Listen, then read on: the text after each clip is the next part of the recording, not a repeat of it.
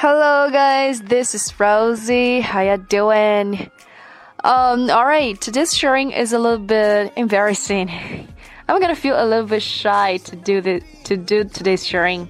You know why? Yes, I feel a little bit a little bit awkward to tell you guys very good news that your friend, I, Rosie, I'm not gonna be um, single anymore because I have a boyfriend recently. Yes, and we are in a relationship. So today's sharing is mainly about how to use English to describe your relationship status.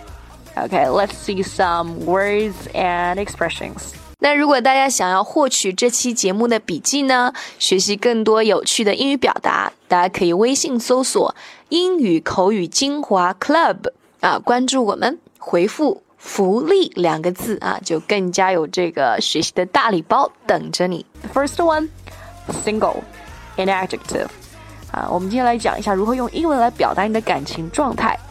第一个啊是单身的啊，single。what do you want to do tonight? Whatever I want because I'm single. 啊，今晚想做些啥？做啥都行，因为我是单身啊。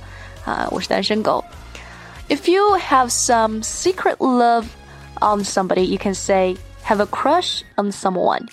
Okay, she has a crush on a young teacher at her school. 她暗恋他们学校的一个年轻老师。Or your relationship is getting more closer, you can say chemistry. You can use this word chemistry. Um, there is a certain chemistry between us. 我们之间有一点点化学的变化，哎，equals to 等于我们之间有一点点暧昧啊，催化剂，像化学当中的。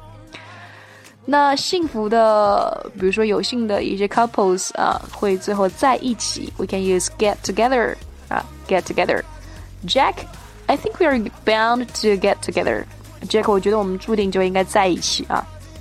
那有一些不幸的就可能会，呃，yes，sad to say，sorry to say，break up，break up，分手啊。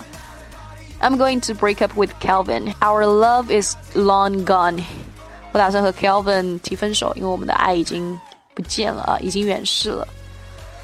And some couples may have some open relationship 啊，交往当中，但是还保有这种交友的空间啊。现代的一些小年轻。小 couples 是比较的开放的。Uh, for example, I've been thinking maybe we could try an open relationship for a while and see how that goes. 啊，我最近常常在想，也许我们能试试看开放式关系一段一阵子啊，再看看近况如何，情况怎么样。那接下来这个短语呢，就是形容 Rosie 啊，我自己的在稳定的交往当中，in a relationship. You can say being in a relationship means being happy together, embracing the differences, and sharing the chores together.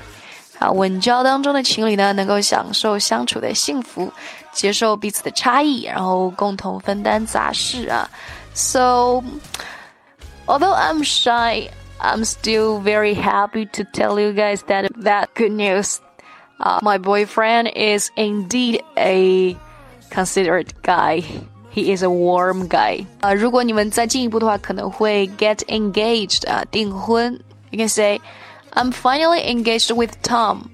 I'm going to tell all my BFFs right away. 啊，我终于要和 Tom 订婚了，我要赶快跟我的死党说。这里的 BFF 三个 big letters 大写的字母表示是 best friend forever 啊，这个 three capital letters, three initial letters。and 订婚之后，可能有一些更加幸运的就会结婚了啊，married get married，那这也是个形容词 adjective。 Hey Joe, how do you think about the lady over there? Don't hook up with a married woman. Didn't you see her ring? 啊，Joe，你觉得那边那位女士怎么样啊？别随便勾搭结婚的女人啊！Hook up with somebody，随便勾搭啊，勾搭。Didn't you see her ring？你没有看见她的婚戒吗？啊，ring，通常我们是戴在什么？哎，无名指啊，婚戒。比分手更加不幸的一些 couple 呢，会 get divorced 啊，离婚的啊，离婚。